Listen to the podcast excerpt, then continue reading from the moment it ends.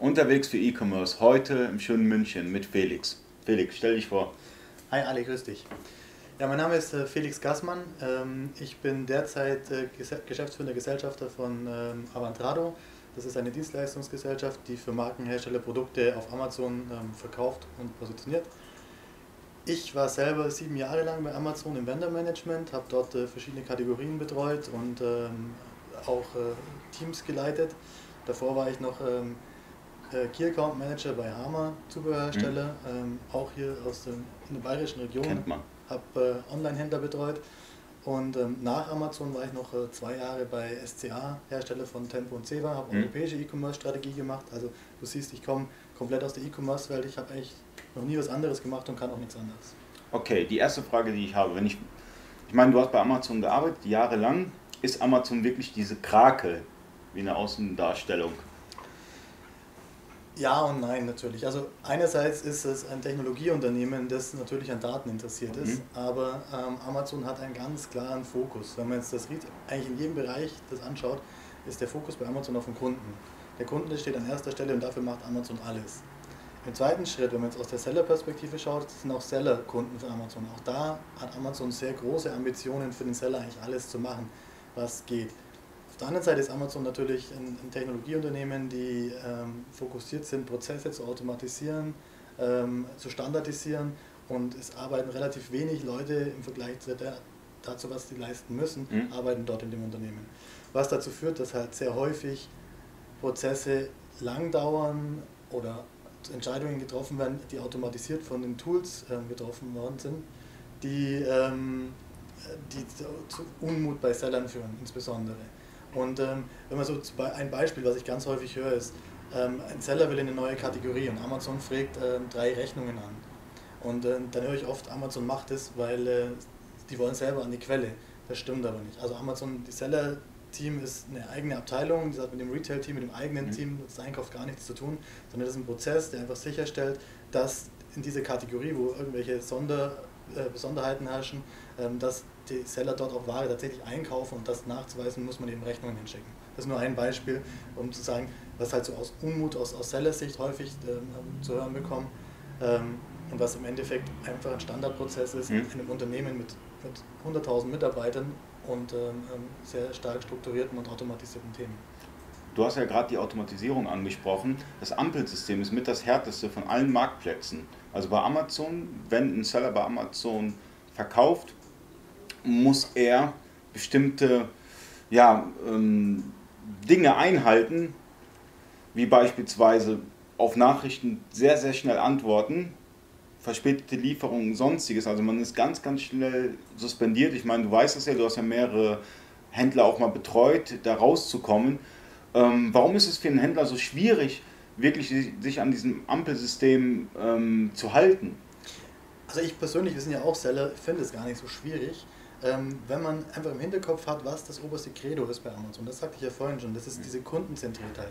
Das heißt, das Einkaufserlebnis und der Kundenservice muss an oberster Stelle sein. Mhm. Und nur deswegen ist auch Amazon über die letzten Jahre gerade so erfolgreich geworden, weil sie eben für den Endkunden, derjenige, der die Produkte kauft, der das Geld bezahlt, alles macht. Und dadurch, dass sie ihre Plattform geöffnet haben für Seller, haben sie natürlich auch die Anforderung, dass die Seller im ähnlichen Maße agieren wie Amazon selber. Das heißt, auf eine Kundenanfrage innerhalb von 24 Stunden antworten. Der Kunde muss einfach, ist es gewöhnt, wenn er auf Amazon einkauft, diesen Service zu bekommen. Und deswegen sagt Amazon, wenn ihr Seller bei uns verkaufen wollt, müsst ihr dieses Service-Level eben auch einhalten. Okay, kannst du nicht nachvollziehen, dass wenn du eine Kundenanfrage samstags bekommst, dass du bis spätestens sonntags antworten musst? Das ist auch sehr, sehr schwierig, weil wir haben Werktage, Montag bis Freitag, Samstag ist für die meisten kein Werktag da hat man halt das Gefühl, dass, dass, dass der Marktplatz einen komplett unter Druck setzt. Es gibt hier auch verschiedene Möglichkeiten. Man kann mit Dienstleistern hier agieren, die solche Service-Levels auch einhalten für relativ überschaubares Geld. Man kann auch hergehen und sagen, ähm, so haben wir es bei uns gehandhabt, über die Amazon mhm. Seller App kann man relativ schnell Antworten formuliert ähm, rausschicken oder ähm, einfach sagen, es ist keine Antwort erforderlich, wenn es eine Anfrage ist, die, wo man merkt, es ist etwas, wo bis Montag auch Zeit hat. Zum Beispiel, wir kriegen viele Anfragen, wo Kunden einfach nach Rechnungen fragen. Das ist ganz klar, wenn eine Rechnungsanfrage kommt, ist es von Unternehmen, wo am Samstag oder Sonntag auch keiner arbeitet. Und Dann kann man diese Anfrage in der Seller-App als äh, keine Antwort erforderlich markieren mhm. und am Montag dann die Rechnung nachreichen. Damit ist man schon aus diesem 24-Stunden-Fenster raus mhm. und hat äh, sichergestellt, dass man alle, alle KPIs einhält und trotzdem ein gutes Kundenerlebnis dann eben liefert. Hat man, hat man bei automatisierten Antworten nicht manchmal das Problem, dass dann ähm, so ein E-Mail-Ping-Pong entsteht? Und ähm, da hat man ja auch Probleme mit der Performance letztendlich, wenn man zu viele E-Mails mit dem Kunden austauscht. Gerade bei automatisierten E-Mails kann dieses Problem entstehen. Also wir haben wir, also Auto, komplette Automatisierung der E-Mails rate ich komplett ab. Ich würde, Durch CRM-Systeme. Ich würde vorformulierte Textbausteine verwenden. Also mhm. wenn wir eine Anfrage bekommen, äh, bitte schicken Sie uns eine Rechnung, haben wir einen, ein, eine Antwort mit äh, vielen Dank für Ihr Einkaufserlebnis und so weiter und äh, hier ist Ihre Rechnung. Diesen Standardsatz kopiere ich nur rein. Dadurch ist mir eine möglich, innerhalb von 10 Sekunden zu antworten. Das meine ich mit, mit ähm, Vorfolien.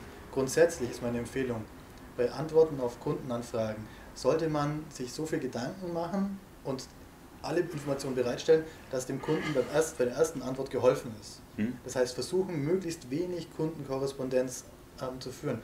Auch aus eigener betriebswirtschaftlicher Sicht. Wenn ich den ganzen Tag mit meinem Kunden Ping-Pong hin und her schreibe, hm. hindert mich das, meine Arbeit zu machen, andere Dinge, Produkte zu verkaufen, Produkte einzustellen. Deswegen ist es sinnvoller, häufig mal vielleicht den sauren Apfel zu beißen, vielleicht auch mal einen Gutscheincode hin und, hinterher zu schicken oder eine, einen Refund einzustellen. Nur, dass der Kunde schneller und zufrieden ist und ich mein, mich auf, mein wesentliches Arbeit, auf meine wesentliche Arbeit fokussieren kann und gleichzeitig meine Performance-Metric hochhalten. Okay. Ich meine, das ist, das ist ein reiner deutscher Support. Wenn du ein Amazon-Konto eröffnest, hast du ja direkt die Möglichkeit, auch in mehreren Ländern zu verkaufen. Du musst ja aber auch den Support in mehreren Ländern gewährleisten. Also wenn jetzt ein Italiener beispielsweise eine Rückfrage hat, kann man nicht davon ausgehen, dass er wirklich Englisch spricht, ja, dass man einfach mit Englisch antwortet oder einen Google-Übersetzer. Würdest du es wirklich Händlern raten, von Anfang an alle Marktplätze mitzunehmen oder sollte man das bedacht machen? Also ich rate davon ab, sofort den, den Pan-EU, äh, die Pan-EU-Option zu, zu aktivieren. Es ist ähm, unglaublich viel mehr Aufwand, was dahinter steckt im ersten Schritt, der viele Händler gar nicht äh, bedenken. Du erwähnst den, den Kundenservice, das ist ein Thema. Also man, mhm. man, muss auf jeden Fall in Landessprache antworten können. Auch hier, das, den Großteil kann man abfangen mit, äh, mit Textbausteinen, die man sich vielleicht einmal übersetzen lässt oder einmal von einem, von einem Native Speaker erstellen lässt für die wichtigsten Anfragen. Grundsätzlich würde ich, wenn man das macht, auch nur empfehlen, das FBA-Programm zu nutzen, da Amazon hier auch schon einen großen Teil des Kundenservices mit abfängt. Das heißt, viele Produktanfragen oder Lieferanfragen kommen dann erstmal direkt zu Amazon, hm. bevor man als Händler die bekommt. Aber dann der, der nächste Schritt ist dann die ganze steuerliche äh, Thematik, die mit dranhängt im europäischen Verkauf, mit Lieferschwellen, in der gemeinschaftlichen Verbringungen etc. etc. Ein Thema, wo man allein zwei Tage Interview, glaube ich, drüber äh, verbringen könnte. Aber wir haben 40 Minuten gemacht mit Jera. und genau, und das ist ein, ein, ein, sehr umfangreiches Thema. Also von daher, das, das Jera-Interview verlinkst du vielleicht nochmal, dann kann man da auch Definitiv ähm, da mehr Informationen zu sich anschauen. Okay, also wir haben jetzt, wir haben das kurz angeschnitten ähm, mit den Marktplätzen, dass man halt in verschiedenen Marktplätzen verkaufen kann innerhalb von Amazon. Das bedeutet halt UK, Frankreich, Italien, Spanien, wie auch immer. Ähm, wo sind die Risiken des FBA? Ja, also FBA und FBA Pan-EU. Weil beispielsweise, wenn ich jetzt anfangen würde, ich, ich würde jetzt entscheiden, ich werde jetzt Händler und möchte jetzt Ware nach Amazon schicken wie viel kostet mich das Ganze? Das weiß ich ja nicht.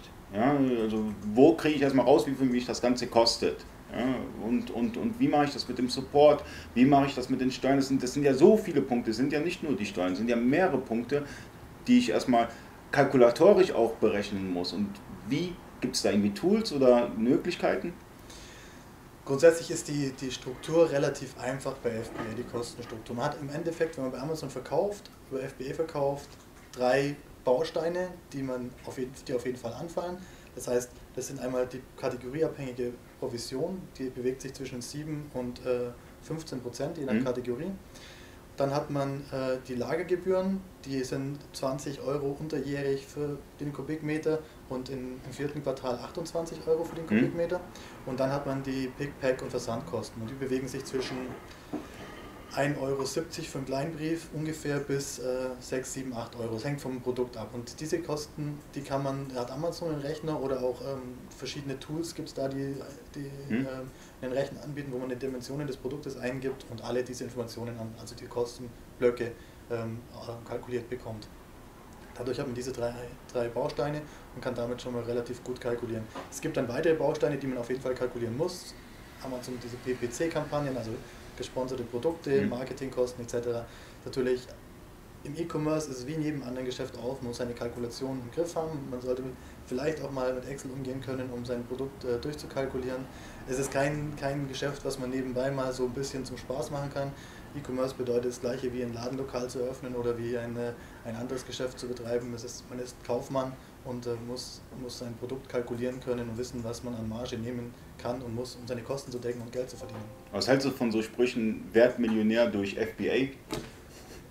Man kann durch FBA Millionär werden, aber ähm, ich glaube, das, das beste Beispiel ist, äh, sind die Kollegen Basel von, also der Kollege Jens Wasel von KW Commerce, der es mhm. mal schön gesagt hat, ähm, das, die, das Geheimnis dahinter, hinter einem Unternehmen, was heute so, ich denke mal, um die 40 Millionen macht, äh, sind zwei Jahre 24-7. Das heißt, die haben zwei Jahre lang jeden Tag 24 Stunden beinahe gearbeitet, die haben nichts anderes gemacht. Und das bedeutet, das ist wie in jedem Bereich auch, wenn man erfolgreich sein möchte, heißt es arbeiten, ranklotzen, kalkulieren, Produkte aussuchen, verhandeln. Es ist, das Geld liegt nicht auf der Straße und wird einem geschenkt, sondern man muss dafür was tun. Definitiv. Also du hast es auch gerade angesprochen mit dem Marketing. Ähm, ich meine, ich, wir sind ja eine Agentur, wir machen das auch für, für, für unsere Kunden, für unsere Händler, aber du ja auch. Wo siehst du die Schwierigkeiten im Bezug auf Amazon Marketing? Ist es anders wie Google AdWords? Ist es anders wie, wie Bing oder sonstiges? Du hast ja, du hast ja, du hast ja ganz andere Mechanismen und Möglichkeiten. Wie gehst du an so eine Kampagne dran? Also grundsätzlich ist auch hier mal wieder, muss erstmal unterscheiden, was verkauft man. Verkaufe ich Handelsware, das heißt, verkaufe ich Produkte von Markenherstellern, die, mhm. die eine gewisse Bekanntheit haben, oder verkaufe ich meine eigenen Produkte im Private Label, wo ich erstmal ein Branding machen muss. Mhm. Grundsätzlich ist es so, dass Amazon bietet ein riesen Potpourri an Marketingmöglichkeiten im Vendor-Bereich und im Seller-Bereich. Mittlerweile nähern sie sich zumindest an, das heißt, die Marketingmöglichkeiten im Seller-Bereich werden immer mehr an die des Vendor-Bereichs angeglichen, ähm, was es den Vendor-Bereich ein bisschen, also sagen wir so, den Seller-Bereich noch interessanter macht wie den Vendor-Bereich, ähm, weil es dort einfach sehr, sehr viel teurer ist. Grundsätzlich ist es so, kann, es gibt Performance-Marketing, das ist ähnlich wie Google AdWords, das heißt, ich biete auf Keywords ähm, und kann dann dort meine Produkte dementsprechend höher platzieren und muss dafür Geld ausgeben. Das ist ein Teil vom Marketing. Man sollte das im Blick haben, sollte das auf jeden Fall auch nutzen. Mhm. Es ist im Moment, je nachdem welchen Bereich man nutzt, noch relativ überschaubar von den Kosten. Sponsor Products für Nahrungsergänzungsmittel ist, glaube ich, mittlerweile in Deutschland schon extrem teuer. Ähm, das ist vergleichbar, glaube ich, mit, äh, bald mit Versicherungen auf, auf Google ungefähr, salopp gesagt.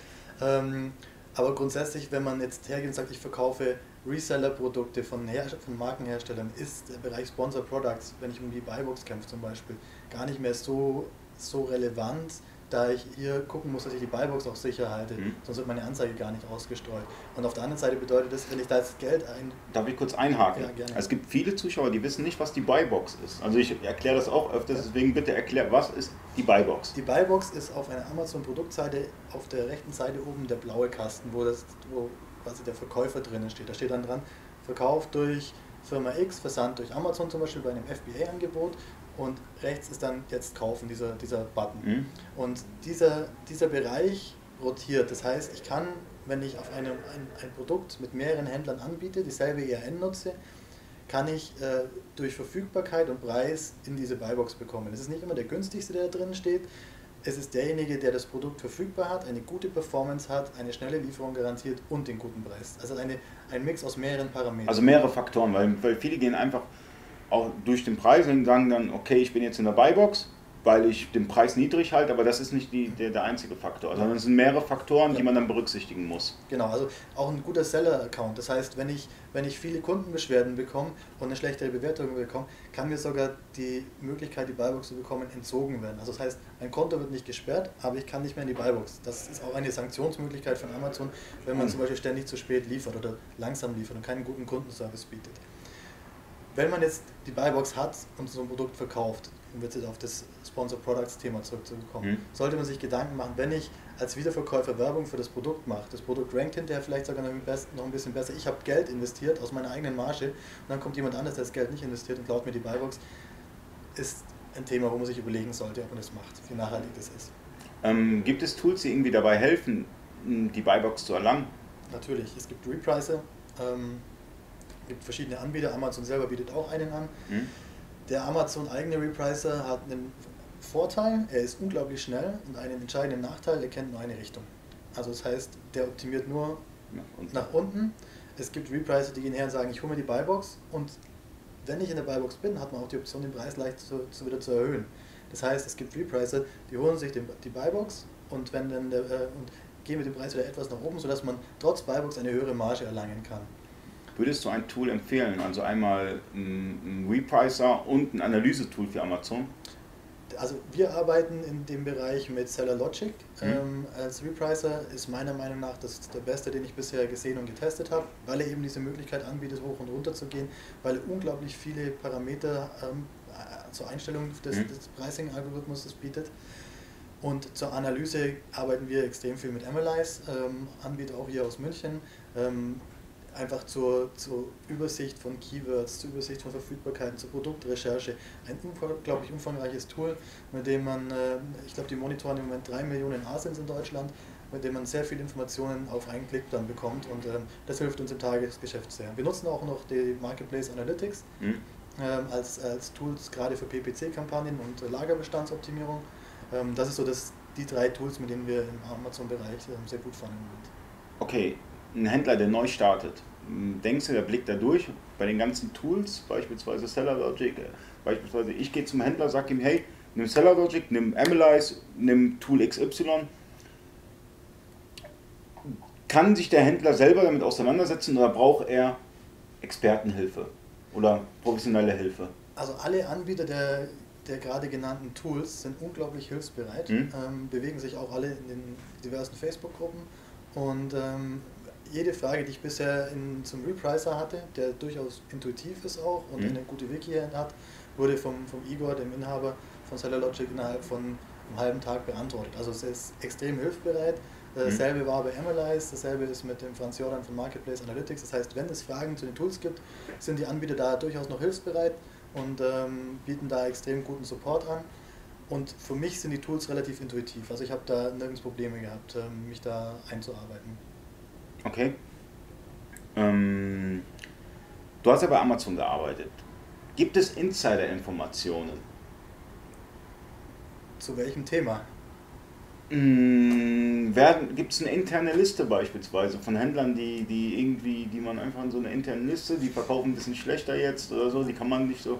Also ich habe mal schon mal von, von ich habe mal schon mal eine Geschichte gehört von einem Händler, der war da irgendwie frech zum Supporter-Team gewesen, aber seit dem Zeitpunkt hat er schlechter verkauft. Das glaube ich nicht. Also ist Verschwörung. Das ist äh, Verschwörungstheorie. Absolut Aluhut-Ecke. Ähm, bei Amazon, auch Amazon regelt nicht den Verkauf von Händlern runter. Amazon will für den Kunden das beste Erlebnis. Wenn die Kunden das Produkt kaufen wollen, dann können die es bis ins Unendliche kaufen. Mhm. Das heißt, Amazon wird nichts tun, die Sichtbarkeit zu reduzieren, weil ein Händler zu gut verkauft. Sondern wenn, die, wenn irgendwas ist, liegt es eher daran, dass die Kunden nicht danach suchen, dass weniger Kunden auf der Webseite sind, dass andere Parameter von, um das Produkt herum nicht passen, Wettbewerber ist günstiger mhm. geworden etc. Also das ist mal grundsätzlich zu dem Thema Amazon, rankt Produkte hoch oder runter nach Seller Performance oder nach Seller gut dünken. Dem ist nicht so. Insider-Informationen vielleicht ähm, grundsätzlich. Amazon intern, die Vendor Manager schauen natürlich extrem drauf oder haben ein Ziel, dass möglichst viele Produkte über Prime angeboten werden. Das heißt, wenn ein Seller seine Produkte nur selber verschickt und kein Prime anbietet und hm. die Produkte bekommen viel Traffic, werden die wahrscheinlich auch relativ schnell vom Vendor-Team kontaktiert und ähm, äh, in der Hoffnung, dass die dann im Vendor-Bereich wechseln, wo man sich sehr viel Gedanken darüber machen sollte. harte Verhandlungen, harte Verhandlungen. Sehr harte Verhandlungen. Man soll in den Vendor-Bereich empfehle ich nur zu gehen, wenn man eine extrem starke Marke hat und wirklich gut verhandeln kann. Das Thema ist aber auch sehr abendfüllend. Ich werde nächstes Jahr da zwei, drei Vorträge zu dem Thema handeln, äh, abhalten. Gibt es da schon Termine? Ähm, Im Januar in Berlin ähm, auf dem Amazon Sales Congress heißt es, glaube ich. Ähm, da werde ich auf jeden Fall zum Thema Vendor versus Seller mhm. einen Vortrag halten. Und ähm, die anderen sind noch nicht so weit, dass man sie nennen kann, aber werden bestimmt durch die Veranstalter dann demnächst auch geteilt. Ähm, grundsätzlich ist es eben so, dass der, der Vendor-Bereich natürlich ähm, muss man sich wohl überlegen. Aber das ist jetzt nochmal zu, zu den Insider zu, mhm. zu kommen. Wenn ihr sicherstellen wollt, dass ihr eure Produkte immer so auf Amazon angeboten wird und auch guter Service dazu bekommt und auch Amazon euch vielleicht mal bei dem einen oder anderen Deal bevorzugt oder bei in irgendwelche Beta-Programme rein, jetzt ist FBA auf jeden Fall das Allheilmittel, weil ähm, diese, diese Prime-Kennzahl für Amazon Internet so wichtig ist. Und es wird kein Händler, der nicht Prime anbietet, irgendwo in, in irgendwelche Beta-Programme reinkommen, irgendwelche Testprogramme, um Produkte zu pushen, weil Amazon eben dieses, dieses Prime-Angebot so als, als Allheilmittel oder als Heiligen Gral bezeichnet, wo man dann eben äh, gut vertreten sein sollte. Aber es gibt ja auch Kunden, die haben kein Prime. Ist es da nicht klüger, zwei Angebote zu schalten? Einmal mit Prime, einmal ohne Prime und beide versandkostenfrei? Prime ist eh versandkostenfrei, aber dann nochmal selber ein Angebot schalten, also aufschalten ohne Versandkosten. Ein, nicht, ein Kunde, der keinen Prime hat, kann deswegen ja trotzdem ein Prime-Angebot kaufen. Er hat halt nur nicht den Vorteil, dass er die Ware so schnell bekommt wie ein Prime-Kunde. Und, und er muss Versandkosten zahlen. Nicht zwingend. Also unter 29 Euro, ja. Und dann kann man nochmal ein Angebot schalten, kein Prime, versandkostenfrei und könnte dann beides anbieten. Das könnte man. Wäre eine Möglichkeit. Das wäre eine Möglichkeit. Aber nur dann, wenn man, dann muss man halt Eigenversand anbieten. Nun klar, also man, man, hat, man macht einmal das Prime-Angebot und dann einmal ein Angebot kostenfrei zu verschicken im Eigenversand. Machen ja mittlerweile viele. Richtig, aber du hast dann das Thema, wenn es die gleiche ERN ist, dass die Buybox für, den nicht, für das Nicht-Prime-Angebot eklatant günstiger sein muss, dass du die Buybox in dem Nicht-Prime-Angebot erhältst. Und das ist eben das Thema. Das sind immer die Schwierigkeiten, die man dahinter hat. Aber natürlich ist beides anbieten, würde ich jetzt sagen, interessanter für den Händler, wenn er die Möglichkeit hat zum eigenen Eigenversand, weil er dann beide Kundengruppen abgedeckt hat. Und ich denke, die Kundengruppe mit die, die Prime nutzen, ist natürlich größer als die, die nicht Prime nutzen. Ja, wir reden mehr als die Hälfte mittlerweile an. Ja, definitiv. Und ähm, also wie gesagt, ich, ich, empfehle, ich empfehle dieses das Vorgehen, was du gerade vorschlägst, nur dann zu machen, in Verbindung A mit Prime Bestseller, wenn man die Option mhm. auch noch hat, als Backup. Wenn mein FBA-Angebot leer läuft auf Amazon, habe ich noch die Möglichkeit, über mein zweites Angebot mit äh, Prime Bestseller auch noch schnell zu verkaufen und verliere kein Ranking. Das ist halt das, Haupt, das Hauptthema. Wenn das Prime-Angebot ausläuft, Prime FBA, auch vielleicht ein Insight, hat die, hat die gleiche Conversion wie Vendor und eine dreifache Conversion wie normal Eigenversand ohne FBA. Also das Prime-Angebot erhöht die Conversion im Faktor 3 circa. Es ist kategorieabhängig ein bisschen, aber so über den Daumen in, äh, ist das so der, die, der Richtwert, den man mal so einkalkulieren kann. Und deswegen ist das immer meine Empfehlung. Ähm, in den verschiedenen Facebook-Gruppen sieht man zurzeit, dass es Probleme gibt mit den chinesischen Händlern. Siehst du das als großes Problem auf Amazon oder sagst du, das ist nur eine kurze Erscheinung und man soll sich darüber keine großen Gedanken machen? Ich glaube, das ist, ähm, ist natürlich jetzt für die Seller auf Amazon ähm, ärgerlich und nervig. Es ist aber keine kurze Erscheinung und es ist kein Problem von Amazon alleine, da dieselben oder viele der Seller, der chinesischen Seller auch über AliExpress zum Beispiel verkaufen und ein, ein nicht unbeachtlicher Teil der deutschen Kunden mittlerweile auch dort schon einkauft. Das heißt, das Kundenklientel ist bereit, solche Angebote zu, einzukaufen. Und wenn man mal anschaut, welche Seller vor allen Dingen sich beschweren, sind es Seller, die auf Alibaba ein Produkt sourcen, das halt der Chinese selber auch mit anbieten kann und mhm. wenig Mehrwert dazu generieren. Das heißt, das ist halt das Hauptproblem. Wenn ich eine starke Marke habe, ein Produkt entwickelt habe, was ich alleine habe, macht mir der chinesische Seller eben auch nichts aus es gibt Themen, und da ist Amazon bestimmt auch dran, die, wo die chinesischen Seller im Moment ähm, seine Vorteile ausnutzen. Das sind steuerliche Themen, da ist gerade äh, die EU dran, auch der Marc Steyer hat, glaube ich, da schon mhm. diverse Beiträge geschrieben, aber auch das ist kein reines Amazon-Problem, sondern das ist dasselbe Problem mit eBay und, äh, und auch der Einkaufsmöglichkeiten auf, auf den äh, chinesischen Plattformen. Ähm, so, das ist halt das Mehrwertsteuerthema, was hier zum, zum Tragen kommt. Und, und das ist für mich das Haupt, der Hauptkritikpunkt, und da muss wirklich was passieren äh, seitens Amazon, die chinesischen Händler nutzen Black Hat Methoden ohne Ende. Das ist äh, sehr stark erkennbar. Ähm, die Produkte kommen auf den Markt, haben gleich hunderte Bewertungen, positive Bewertungen, alle hilfreich gerankt. Die nutzen, die nutzen da ähm, jegliche Lücken und wenn man auch da gibt es ja Facebook-Gruppen zum Bewertungsgenerieren. Mhm. Das sind vor allem die Chinesen, die im Moment auffallen dadurch, dass sie Produkte kostenlos anbieten, was ja von seitens Amazon verboten ist im Austausch gegen Bewertungen. Und die Chinesen umgehen das einfach, dass sie sagen, lieber Tester, kauft das Produkt auf Amazon und ich zahle das Geld über PayPal hintenrum. Mhm. Was, eine, was ein eindeutiger Verstoß ist gegen die Amazon Terms of Service, die umgangssprachliche TOS. Und ähm, hier sieht man, dass die Chinesen unglaublich stark sind. Es gibt auch deutsche Händler, die das natürlich nutzen, aber in der Breite und der Vielzahl ist, glaube ich, da das, was ich sage, das ist der Hauptkritikpunkt und an dem muss gearbeitet werden. Wie ich raushöre, ist Amazon ein komplexes Thema. Durchaus. Im Vergleich zu eBay. Wäre es nicht einfacher bei eBay einfach einzustellen? Kann ich dir nicht sagen, ich habe mich dagegen entschieden. Echt? Ähm, weil auch da hört man in diversen Facebook-Gruppen gerade, dass eBay sehr viel unternimmt, es dem, den Verkäufern nicht gerade einfach zu machen und dazu die Performance auch noch in, in den Keller geht. Es ist, glaube ich, grundsätzlich ist es wahrscheinlich nicht der richtige Weg, was wir machen, dass wir nur auf Amazon im Moment uns fokussieren. Ähm, da ist natürlich eine gewisse Abhängigkeit irgendwann mal entsteht und ähm, von daher werden wir sicher auch andere Marktplätze uns noch anschauen. Es ist halt bei Amazon schön einfach mhm. und sie haben halt mit Abstand die meisten Kunden.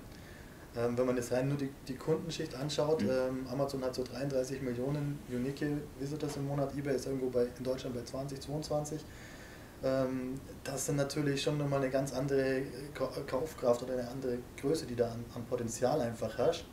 Ähm, und von daher haben wir uns erstmal gegen eBay entschieden, zumal bei eBay habe ich viel mehr Möglichkeiten, also viel mehr Dinge, die ich selber erledigen muss. Ich muss komplett allen Kundenservice selber machen, ich muss Zahlungsdienstleister akquiriert haben in irgendeiner Form, ich brauche eine Versandoption und Amazon, wenn ich FBA nutze, ist das alles mit dabei. Das heißt, da kann ich ein Unternehmen, was die Infrastruktur angeht, wesentlich einfacher aufbauen ähm, als zum Beispiel auf eBay.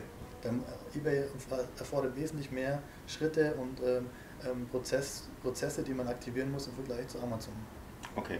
Ist es möglich, auf Amazon zu verkaufen und irgendwo im Strand zu liegen? Meinst du, das ist ein möglicher ein Traum, den man sich erfüllen könnte? Na, mit, den, mit den richtigen Experten? Natürlich ist es möglich. Ja? Also ich denke, ich denke schon, dass wenn du ein Geschäft aufbaust, es ist immer die Frage, was du erreichen möchtest. Wenn ich sage, ich möchte eine Marke aufbauen, die ich irgendwann mal deutschlandweit distribuiere und nutze Amazon mhm. als Start, wird es sicherlich nicht möglich sein, weil ich jeden immer weitergehen muss. Wenn ich sage, ich äh, suche mir ein Produktsegment, wo ich, ähm, wo ich meine eigene, eigene Expertise habe, mein eigenes Produkt vielleicht sogar irgendwie noch geschützt habe hm. und mache da einen Monat meine 5000 Euro Gewinn damit, äh, mit 20.000, äh, 30.000 Euro Umsatz, kann man das schon so weit automatisieren, dass man mit zwei, drei Stunden am Tag ähm, dahin kommt. Ähm, ist aber, die Frage ist natürlich die, die persönliche Motivation und der persönliche Ansporn. Hm. Und, äh, die meisten Seller, die ich kenne, die haben halt die Motivation dann, sich nicht mit 10.000 Euro Umsatz im Monat zufrieden zu geben, sondern wenn die 10.000 erreicht sind, dann ist das nächste Ziel die 50.000, dann die 100.000, irgendwann mal die Million. Was halt das, das Reizvolle an Amazon eben ist, dass man eben in, diesen, die größere Dimension auch vordringen kann, wenn man das richtig macht, das richtige Produktsortiment hat. Und das geht einfach nicht mit äh, kurz mit äh, einer Stunde Arbeit am Ende der Woche oder vier Stunden die Woche ich, ich frage ja beabsichtigt extra diese Frage. Es geht ja um Folgendes. Ich kriege auch Anfragen, wo, wo, wo mich dann Händler fragen, hey, ich habe mir diesen Workshop angeschaut oder dieses Video angeschaut, ich möchte auf Amazon durchstarten, ich will FBA-Millionär werden. Es gibt ja so Leute, die wirklich äh, denken, das geht einfach so, ich kaufe mir Sachen aus China und werde jetzt äh, der übelste Millionär durch Amazon. Muss man die nicht irgendwie auf den Boden der Realität zurückbringen? Also, oder, oder meinst du, die Möglichkeit besteht? Meine, meine Intention und Erfahrung ist, wenn ein durchaus erfolgreicher Amazon-Verkäufer, der sehr viel Geld damit mhm. verdient, tut er das ja, weil er bestimmte Expertise hat. Und diese Expertise nutzt er für sich aus, um seinen Wettbewerbsvorteil zu haben.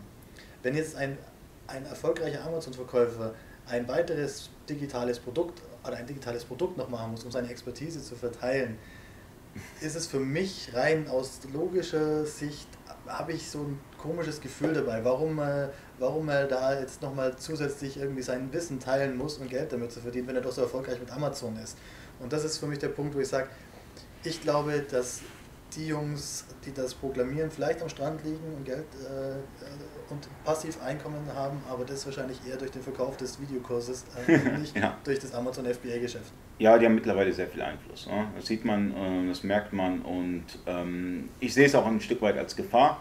Und deswegen versuche ich hier einen seriösen YouTube-Channel aufzubauen und lade Leute ein, wie dich beispielsweise, die auch Amazon-Erfahrung haben in verschiedenen großen E-Commerce-Unternehmen und die einfach mal die Realität näher bringen. Weil ich denke, dieses Wow und Juhu, das ist, ja, das kann, das kann Existenzen zerstören. Also ich bin, ich bin der Meinung, dass es passives Einkommen gibt es nicht es ist, für, für jedes Einkommen muss irgendwo gearbeitet werden und das heißt, ich war aktiv in irgendeiner Form. Und von daher finde ich, passives Einkommen ist eines der Buzzwords, die, die es meiner Meinung nach mhm. äh, gestrichen werden sollen. Okay. Was natürlich auch super interessant ist, wo weiß man letztendlich, okay, so viel zahle ich jetzt, wenn ich den Artikel verkaufe, zahle ich irgendwie auf die Versandkosten nochmal Gebühren. Wo sieht man das? Gibt es da eine Tabelle? Gibt es da irgendwie eine Hilfeseite? Wo finde ich denn die ganzen Kosten einmal aufgegliedert? Amazon selber bietet es als, als Informationen noch an, äh, als in tabellarischer Form und Amazon bietet einen FBA-Rechner an, wo man das Produkt, wenn es schon ein existierendes Produkt ist, äh, rein kopieren kann, die ASIN, diese Amazon Standard Identification Number, die Artikelnummer, mhm. und äh, dann kriegt man, gibt man seinen Verkaufspreis ein und sieht die Kosten alle aufgegliedert. Eigentlich ein sehr schönes Tool, aber leider hat es Amazon bis heute nicht geschafft, ähm, die Mehrwertsteuer richtig einzukalkulieren. Das heißt, das Ergebnis an sich ist leider falsch. Das heißt, was unterm Strich dran steht, diesen Posten muss man ignorieren, aber die einzelnen Parameter, das heißt die einzelnen Kostenblöcke, das heißt Provision, FBA-Kosten, ähm, Lagerkosten, Alles die, netto? kann, die kann man, diese netto, die kann man nehmen und für seine eigene Kalkulation verwenden. Ähm, dann gibt es Anbieter wie ShopDoc, die, ähm, den Kalkulator nachgebaut haben und die Mehrwertsteuer richtig eingebaut haben. Das heißt, auf ShopDoc ähm, gibt, es, gibt es einen FBA-Kalkulator, den man nutzen kann, der eben genau die Parameter bis zum Schluss runterkalkuliert anzeigt. Zusätzlich gibt es zwei, drei Tools, die auch als Excel-Kalkulatoren, mit denen man auch sein Produkt kalkulieren kann.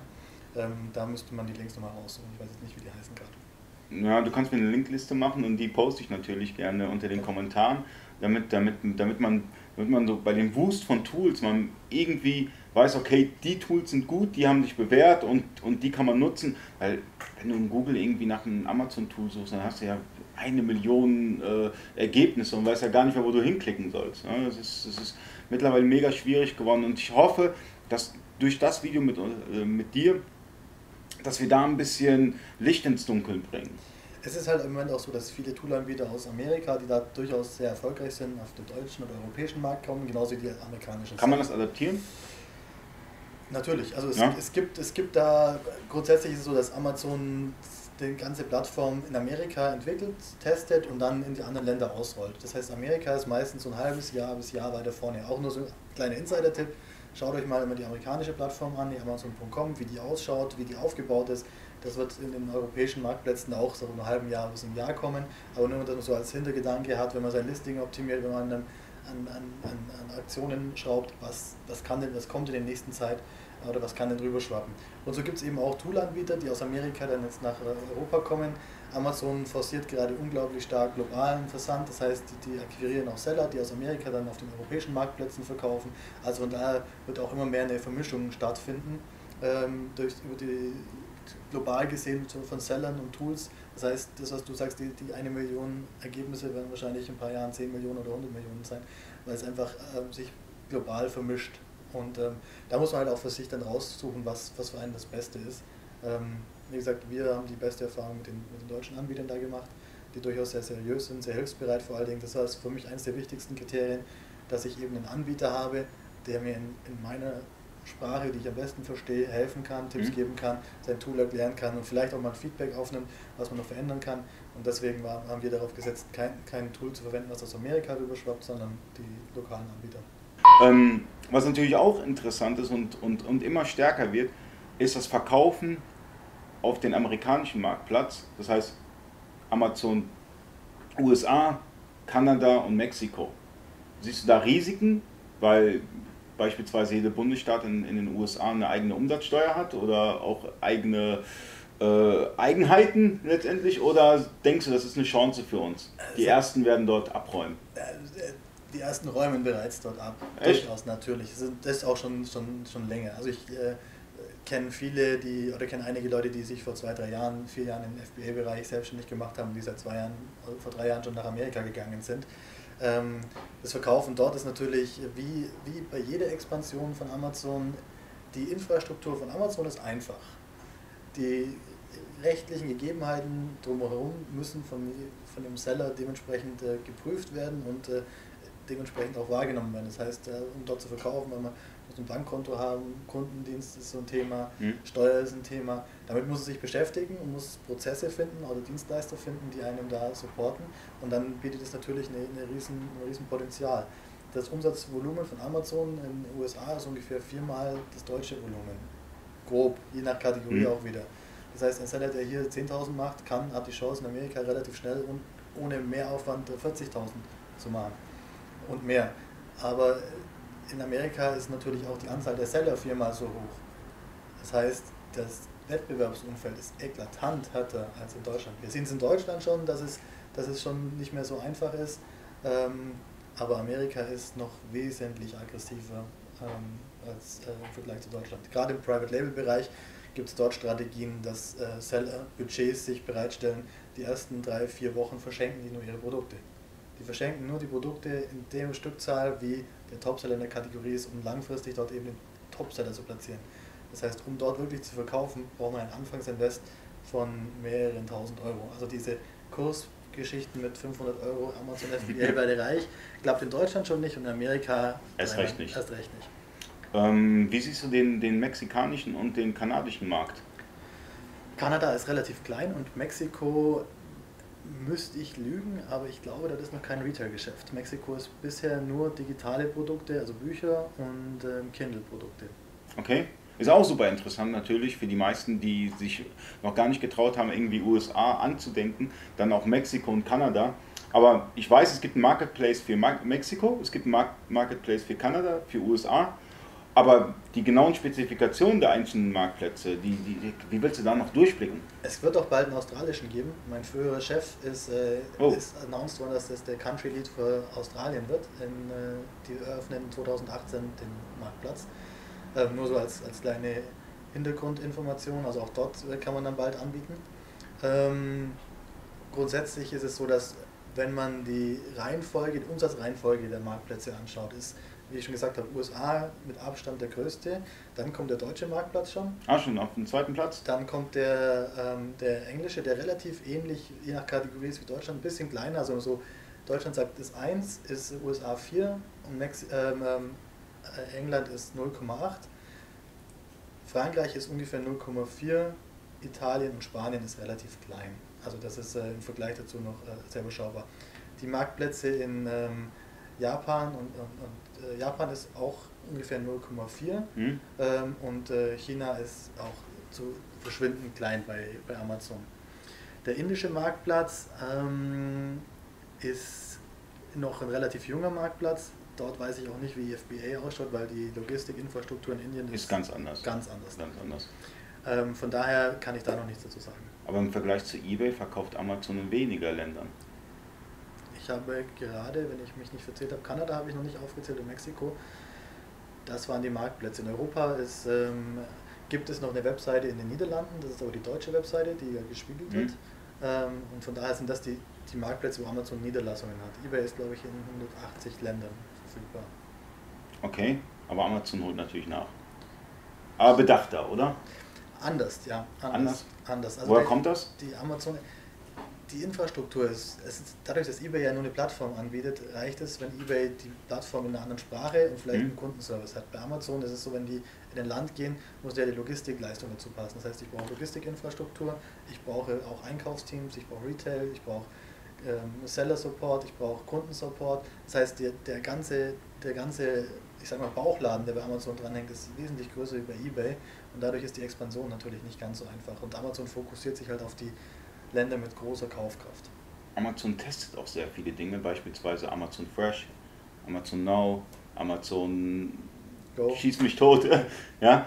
Ähm, was etabliert sich von diesen, von diesen neuen Amazon-Marken? Also ich glaube, dass ähm, es ist, wenn man es ein bisschen mehr aus der Vogelperspektive betrachtet, sind mhm. das alles, ähm, vor allem was du genannt hast, Tools, die auf den, den Konsum, den FMCG-Markt, den Lebensmittelmarkt, den Drogeriemarkt abzielen. Mhm. Das ist ein Segment, das äh, natürlich einer der größten Marktsegmente überhaupt ist und Amazon spielt bisher keine Rolle. Und äh, Jeff Bezos hat mal irgendwann gesagt, ich kann keine 400 Milliarden Company sein, ohne in dem Konsumgütermarkt eine Rolle zu spielen. Mhm. Ähm, das war quasi die Kampfansage in dieses Marktsegment und da dieses Segment sehr starke Besonderheiten hat. Der Durchschnittspreis ist unglaublich gering. Also wir reden hier von Durchschnittspreisen für ein Produkt für unter einem Euro. Wenn man jetzt mal sieht, dass Logistikkosten selbst für Unternehmen wie Amazon kostet das kleinste Paket 2,40 Euro, 50, 60, 70. Das heißt, wenn ich einen Verkaufspreis von einem Euro habe, und das einem Prime-Kunden kostenlos anbietet, dann mhm. legt Amazon, würde Amazon bei jedem Paket drauflegen. Das heißt, sie versuchen gerade in alle möglichen Richtungen zu experimentieren, mhm. wie sie profitabel das, äh, den Konsumgütermarkt äh, bearbeiten können. Dazu gehört Fresh mit eigener Logistik und eigener frische Logistik. Mhm. Ähm, dazu gehört der Test in Amerika mit Amazon Go, der Supermarkt, mhm. wo ich mit meinem Smartphone mich registriere, die Ware aus dem Regal nehme, in den Korb lege und rauslaufe und dann wird es mit dem Amazon-Konto belastet. Das heißt, da geht Amazon schon einen Schritt in den stationären Handel auch mit rein, weil die, die Logistik einfach dort eine andere oder nicht notwendig ist. Amazon testet in den USA auch gerade sogenannte Click-and-Collect-Modelle. Das heißt, der Kunde kauft, bestellt seine Milch, sein äh, seinen Joghurt sein, und, und, und holt es abends dann an einem, an, an einem Counter ab und nimmt dasselbe mit nach Hause, eben um die Logistikkosten da auch ein bisschen zu, zu senken und um auch da wettbewerbsfähig in diesem Markt eben langfristig sein zu können. Die Drohnen ist ein anderes Beispiel. Viele tun das ab als ähm, äh, PR-Gag. Als ich vor zwei Jahren Amazon verlassen habe, waren 70 Leute, die in dem Team gearbeitet haben. Das heißt, das ist was. Kein PR-Gag. Das ist kein PR-Gag. Die arbeiten dran. Die arbeiten dran, einfach um die letzte Meile, das ist das, was die kostet, vom bis zum Endkunden, das mhm. letzte Stück, da, da sind Kosten, ähm, da entstehen hohe Kosten. Wenn ich die natürlich vollautomatisiert mit einer Drohne abfrühstücken könnte, sind das Kosten, die man sich sparen kann. Und natürlich auch nochmal schneller und skalierbarer das Ganze machen zu können. Eignet sich wahrscheinlich meiner Erfahrung nach eher für ländliche Regionen. Das wird ja relativ schwierig in, einem, in einer Stadt wie Frankfurt, wo du ein 30-stöckiges Hochhaus hast, im 27. Stock mehr Lieferung. Bin ich mal gespannt, ob sie das hinbekommen aber eben auch um diesen Konsumgütermarkt mhm. eben bedienen zu können. Weil ein Päckchen Butter kann man halt mit einer Drohne auch noch locker transportieren. Und ähm, von daher sind das alles Themen, dass man sieht, Amazon geht in alle, alle Varianten und versucht halt auch in diesem Markt da erfolgreicher zu werden. Wie siehst du, wie siehst du die Thematik Sprachsuche, VR-Brillen in Kombination mit Amazon? Ich glaube, Sprachsuche oder künstliche Intelligenz ähm, ist Amazon, Amazon Echo. einer der Vorreiter. Ich glaube, ja? dass die, der Echo-Lautsprecher oder die Alexa-Sprachsuche ähm, ist jetzt schon wahrscheinlich meiner Meinung nach der weit verbreiteste Sprachassistent. Aber Google liegt nach. Ja, aber ich meine, du, du, Google kommt im Lautsprecher, aber du kannst in, in Ford Autoradius ist Alexa mittlerweile drin. Bei Echt? BMW wird Alexa reinkommen. Das heißt, du hast in anderen Devices schon Alexa mit drinnen. Ähm, der Lautsprecher ist, ist quasi der Start gewesen. Mhm. Es gibt jetzt dann die Alexa-App für Smartphones. Das heißt, ich kann auf jedem Smartphone die Alexa auch nutzen, parallel zu Google oder zu Siri. Das heißt, ich stehe morgens auf und sage, oh, äh, Zahnpasta ist fast leer. Alexa, bestell mir bitte Zahnpasta und Alexa macht das dann für mich, also ja. mein, mein, mein Butler zu Hause. Ja. Also ich bestelle mir meinen Kaffee zumindest äh, regelmäßig ja. über, über meine Alexa. Ja, es ist einfach ähm, Dinge, die man immer wieder braucht und wo man schon öfters gekauft hat es ist super convenient, Amazon Alexa zu nutzen. Ich bin in der Küche, tue mir letzten zwei Löffel Kaffee raus und verdammt, ich brauche Kaffee. Dann sage ich es einfach schnell, bevor ich mir auf den Zettel aufschreibe oder zu meinem Computer laufe oder mein Smartphone raushol. Ist doch super convenient zu sagen, Alexa, bestell mir Kaffee. Und dann sagt Alexa, ich habe auf deiner Einkaufsliste Kaffee XY gefunden, soll ich mhm. dir den nochmal schicken? Sage ich ja, dann will es einen Code von mir haben und am nächsten Tag habe ich meinen Kaffee wieder. Und das ist einfach super, super convenient. Ich würde mir vielleicht keinen Fernseher über Alexa kaufen, ähm, aber alle Produkte, die man immer wiederkehrend kauft, und da gehört, das ist auch wieder ein Schritt in diesen FMCG-Bereich, in diesem ähm, Haushaltswarenbereich, ähm, ist Alexa natürlich ein, eine super Option. Hm. Ähm, denkst du, dass, dass es, dass es, dass es ähm, datenschutzrechtlich problematisch wird, Alexa zu Hause zu haben? Viele machen sich Gedanken, viele schreiben natürlich auch in den verschiedenen Facebook-Gruppen, sieht man das, oder in Blogs, dass ähm, man hat, man stellt dann irgendwie Videos rein und sagt, schaut, die CIA hängt dran. Also ich bin der festen Überzeugung, dass ähm, die Daten, die Alexa an Amazon Server übermittelt, definitiv sicher sind. Und so aus folgendem Grund. Wenn rauskommen würde, und sowas würde sehr schnell durch die Presse die Runde drehen, dass Amazon irgendwelche Daten, die sie mit Alexa gesammelt haben, irgendwohin weitergeben würde, ist das ganze Konzept tot. Kein Mensch würde mehr Alexa nutzen, jeder würde Alexa rausschmeißen. Das heißt, Amazon kann es sich gar nicht erlauben, nur ansatzweise irgendwelche Daten rauszugeben. Ich glaube, was sie gemacht haben, und dafür ist es meiner Meinung nach auch ein guter Use Case, in Amerika ist ein Mord geschehen und äh, die Alexa hat da Daten irgendwie mitbekommen. Und das heißt, in diesem Zusammenhang hat Amazon natürlich das dann rausgegeben und damit konnte, glaube ich, äh, der, der, der Mörder auch gefasst werden. Mhm. Äh, bin ich mir nicht sicher, ich habe irgendwo sowas gelesen. Das ist für mich der einzige Fall, wo ich sage, okay, würde Sinn machen. Aber alles andere, sobald irgendwie einer in seiner Privatsphäre sich eingeschränkt fühlt oder private Daten rausgegeben würden, ohne dass jetzt ein schwerwiegendes Verbrechen hinten dran hängt, wäre das ganze Alexa- und Sprachassistent-Konzept tot. Und deswegen bin ich der festen Überzeugung, dass Amazon diese Daten mehr schützt als alle. Du bist ja Geschäftsführer der Avantrado GmbH. Und ähm, ich habe mir ein bisschen im Internet deine Webseite mal angeschaut. Ich meine, ich kenne dich ja, aber jetzt für, für einen Außenstehenden weiß ich jetzt nicht genau, was du machst. Kannst du das vielleicht mal erklären? Wir sind Dienstleister und nutzen quasi die Erfahrung, meine Erfahrung und die von meiner Geschäftspartnerin, die sehr lange im, im Consulting unterwegs war, und ähm, bieten Hersteller, die heute vor allen Dingen noch nicht auf Amazon sind, mhm. weil sie sich davor, weil sie vor Amazon Angst haben, weil sie stark auf ihren Fachhandel sich fokussiert haben, denen bieten wir eine Möglichkeit, dass wir deren Produkte auf Amazon bringen, verkaufen und wir haben den Weg gefunden, wo wir recht sicher auch über Verkaufspreise mit denen diskutieren können. Das heißt, durch meine Zeit dort weiß ich, wovor die vielen Hersteller Angst haben auf Amazon.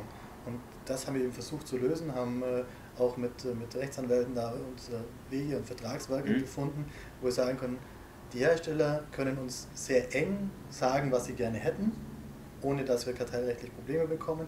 Und wir setzen das dann um und fokussieren uns vor allen Dingen auf die Vermarktung deren Produkte, auf die Bewerbung, auf Marketing, weil äh, das, das durch die Expertise, die wir eben im Team haben, ähm, das sehr stark eben ähm, gewährleisten können. Aber beispielsweise, ich bin jetzt Hersteller von Apfelsaft, komme dann zu dir und sage, hey, ähm, wir haben keinerlei Erfahrung mit Amazon, wir brauchen da einen Experten, der uns, der uns ein vernünftiges Konzept aufbereitet, der die Angebote vernünftig bewirbt, dann bist du da der richtige Mann. Genau. Was wir dann machen würden, ist sagen, wir, wir evaluieren erstens sind die Produkte, wo sind die Produkte distribuiert, hm. ähm, was ist das Sortiment, was auf Amazon sinnvoll wäre, treffen uns dann mit dem und sagen, okay, das, wenn wir dann äh, übereingekommen sind, das ist das Sortiment, das wir anbieten wollen, das sind die Preise, die wir nicht unterschreiten mit unserem Reprice, jetzt dann den Min-Preis und gucken natürlich, dass wir da auch den, das Maximum rausholen. Ähm, wir entwickeln ein Marketingkonzept, da gehört auch dazu externes Marketing außerhalb von Amazon über Facebook, LinkedIn, mhm. Pinterest etc. Und wir bewerben die, wir stellen dann das Listing auf Amazon, optimieren die Produkte, dass sie gefunden werden und bewerben die eben über alle Möglichkeiten, die wir definiert haben gemeinsam. Und ähm, das ist unser, unser Gesamtgeschäftskonzept. Ihr macht den Herstellern, ihr macht den Herstellern das Leben einfacher. Also wir haben ja ganz lange darüber gesprochen und das ist mega komplex und wir, sind, wir haben noch nicht mal die Oberfläche angekratzt, was alles möglich ist mit Amazon, was man alles tun kann und was man alles bedenken muss. Und wenn ich da einen starken Partner habe, denke ich mir, okay, gebe ich ihm das ab und habe meine Ruhe letztendlich und kann nur noch die Scheine zählen.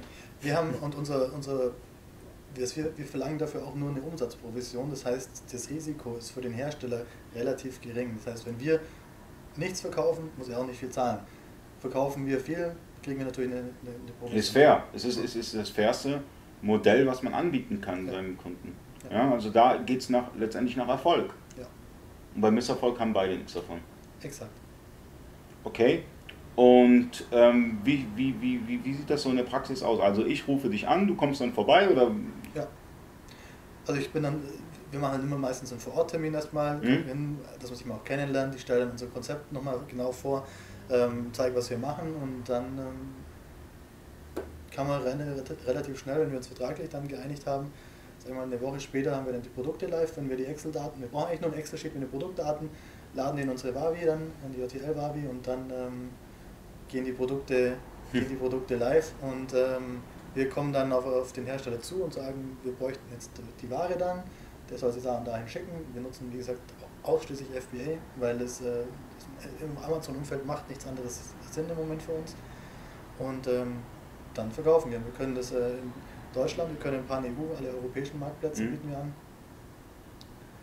Je nachdem. Also selbst für mich als Dienstleister ist es mega kompliziert über ein CSV-Format oder Excel, TXT, wie auch immer, ähm, eine Lagerbestandsdatei hochzuladen bei Amazon. Du bist ein Nerd, du bist ein Crack, du kriegst das hin? Locker? Es ist aber wirklich mega schwierig. Also ich hab's. Manchmal bin ich da auch an meine Grenzen gestoßen. Gerade wenn man Artikel updaten möchte. Gerade bei Bullet Points, wenn man dann noch Sonderzeichen hat und allem drum und dran. Und da bist du wirklich, sagst du, okay, da bin ich topfit und 1000 Artikel, kein Problem, lade ich dir hoch nicht viele solche Experten. Das weiß ich. Also wir nutzen eigentlich, wir gehen immer den Weg über, über die, die Wavi und machen es aus der Wavi mhm. raus. Das heißt, ich äh, liste die einmal in der Wavi, update die dann und dann ähm, schieße ich die zu Amazon. Also wir haben neulich, also 1000 habe ich noch nicht, aber 270 habe ich neulich mal im halben Tag schon hochgeladen, abgedreht.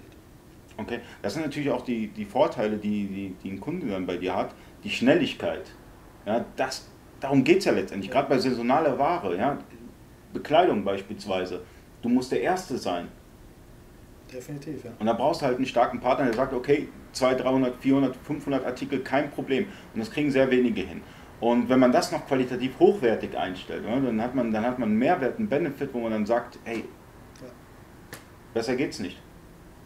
Okay, und wie sieht das Ganze mit, dem, mit den Kundenanfragen, sonstiges, das macht, das macht dann der Händler selber, macht ihr das dann auch? Wir machen alles. Also alles komplett? Wir machen den Verkauf komplett auf Amazon für den Händler. Das heißt, ein Hersteller, wenn zu uns kommt, sind wir ein weiterer seiner Kunden und im Endeffekt ähm, brauchen wir von ihm eine Listungsdatei, die Logistik von ihm, dass er die Ware zu Amazon äh, schickt und äh, dass er uns dann einmal im Monat äh, auf Basis unseres Reporting eine Rechnung zur Verfügung stellt. Das war's. Und der Mitbewerb, wie auch der Kunde, weiß nicht, dass ihr dahinter steckt? Die wissen schon, aber der Hersteller ist natürlich einer von vielen Anbietern bei uns. Wir kaufen auch selber ein bisschen Ware ein. Wir sind auch gerade dran, ein eigenes Private mhm. Label zu machen. Also man weiß nicht, wer aus unserem Portfolio einer der Hersteller ist, die, die wir jetzt gerade besprochen also haben. Also der Amazon-Händler ist stark, dann wisst ihr, dass der vielleicht dahinter steckt. Ja, aber also wenn man jetzt guckt in unser Portfolio, was wir anbieten, mhm. ist es nicht ersichtlich, dass es ein Hersteller ist, der in diesem Modell mit uns zusammenarbeitet oder dass, ob das Ware ist, die wir einfach so im Großhandel mal einkaufen, mhm. weil wir einen günstigen Kurs gerade bekommen. Also von daher ist es nicht offensichtlich, dass die Nähe des Herstellers zu dem Endkunden in dem Fall gegeben ist. Okay, das ist, das ist super interessant, weil ich persönlich finde, dass es mehr solche Agenturen geben sollte, die sich wirklich mit den mit Amazon, mit eBay, wie auch immer auskennen. Also in eBay kenne ich wenige, Marc Steyer, Florian Rösch, in Amazon dich, Otto Kelm, aber gibt es wirklich nicht viele Experten. Obwohl es so ein großer Markt ist, gibt es sehr wenig Experten. Woran liegt das? Es gibt im Moment schon viele Dienstleisteragenturen, die sich stark auf das Thema Amazon SEO, Amazon PPC Marketing stürzen. Ich meine ich mein jetzt nicht, es gibt, es gibt auch sehr viele Autos auf ja. der Straße. Ja? Es geht darum, Qualität. Und die Qualität sehe ich wirklich nur bei wenigen. Es gibt wenig Experten, wo man sagt, okay, die kann ich zweifelsfrei weiterempfehlen. Beispielsweise, wenn ich einen Händler habe und der sagt, hey, ich möchte auf Amazon besser verkaufen, weiß ich ganz genau, dass ich da zwei, drei Telefonnummern habe und dann weitergeben kann. Aber es ist nicht easy. Es ist natürlich auch ein relativ junger, junger Markt. Wenn du jetzt die, die Kurve anschaust, wo Amazon in den letzten, in den letzten drei, vier, fünf Jahren ist Amazon das mhm. richtig groß und relevant geworden in, in, in, vielen Kategorien. Also als ich angefangen habe, war, gab ein Buch, dann kam ein bisschen Consumer Electronics, dann, und jetzt ist es halt über die Jahre, mittlerweile ist, ist Amazon in so vielen Bereichen Marktführer ähm, und, und so, so breit aufgestellt, dass, äh, dass es natürlich eine viel höhere Relevanz hat. Aber die Geschwindigkeit, wo Amazon gewachsen ist, ist halt die Infrastruktur drumherum, die Erfahrung mhm. und so weiter ähm, nicht, nicht so schnell mitgewachsen, weil Amazon selber natürlich einen sehr hohen Personalbedarf hat. Die stellen jedes immer weiter Leute ein. Ich glaube, im Schnitt haben die immer so 200 offene Stellen, allein hier in München. Ähm, das heißt, die Leute, die von Amazon rauskommen und das Know-how irgendwie mitbringen, sind natürlich sehr überschaubar im Moment noch. Und ich kenne nur dich. Ich kenne schon noch ein paar. Du kennst ein paar, ja, du bist ja Inside, ja, deswegen. Ein paar weiter, der, der Adrian zum Beispiel ist so einer, ähm, der Ex-Amazoni ist. Oh, okay. Aber ähm, der war auch, der war, glaube ich, zwei Jahre bei Amazon. Ähm, und deswegen ist halt, ist halt diese die, Aber du hattest auch eine führende, relativ klein. Du hattest auch eine führende Position gehabt, du warst Key Account Manager. Ja, ich war Manager Vendor Management heißt das bei Amazon. Okay. Das ist quasi Einkaufsleiter im stationären Handel vergleichbar. Also ich habe ein komplettes Team an Vendor Managern geleitet, war für den kompletten Einkaufsbereich zuständig. Von einer, in einer Kategorie. Okay, und wenn man aus so einer Position dann auf dem freien Markt ist, also das gibt es nicht viele. Weil ich denke, das Gehalt war okay. Durchaus. Gehe ich stark von aus. Ne? Durchaus. Felix, hast du noch ein paar abschließende Wörter zu, zu den Zuschauern bezüglich Amazon, bezüglich den Themen Avantrado, wo du kompakt sagst, okay, kleine Zusammenfassung und dann können wir uns verabschieden? Also für mich ist das Allerwichtigste und das sollte eigentlich jeder mitnehmen, diese Kundenzentriertheit von Amazon hm? sollte man, wenn man dort erfolgreich verkaufen ist, mitnehmen in sein Tagesgeschäft mit aufnehmen. Das heißt, Amazon möchte keinem was Böses. Sie möchten einfach nur sicherstellen, dass der Endkunde den bestmöglichen Support hat. Und das ist, glaube ich, das Wichtigste, wenn man auf Amazon verkauft, kümmert euch um den Endkunden. Guckt, dass er schnell die Ware bekommt, dass er vielleicht über FBA die Ware bekommt. Schaut, dass ihr ein gutes, wettbewerbsfähiges Angebot habt. Hört auf mit irgendwelchen Black Hat Methoden. Die Kunden, die, die schauen es. Auch, auch gekaufte Bewertungen werden durchschaut. Die werden auch von Amazon total durchlöscht. Schaut, dass ihr wirklich ein Produkt habt, für das ihr brennt, das ihr optimiert, das ihr vielleicht verbessert und damit das beste Produkt am Markt anbietet. Der verkauft es sich und man kann dann so viel Geld verdienen, dass man auch vielleicht am Strand liegen kann. Aber bis dahin ist ein weiter Weg und harte Arbeit. Okay, und ihr müsst den YouTube-Kanal der E-Commerce-Küche abonnieren, damit ihr noch ganz, ganz viele Videos bekommt von uns. Wir verabschieden uns. Danke fürs Zuschauen.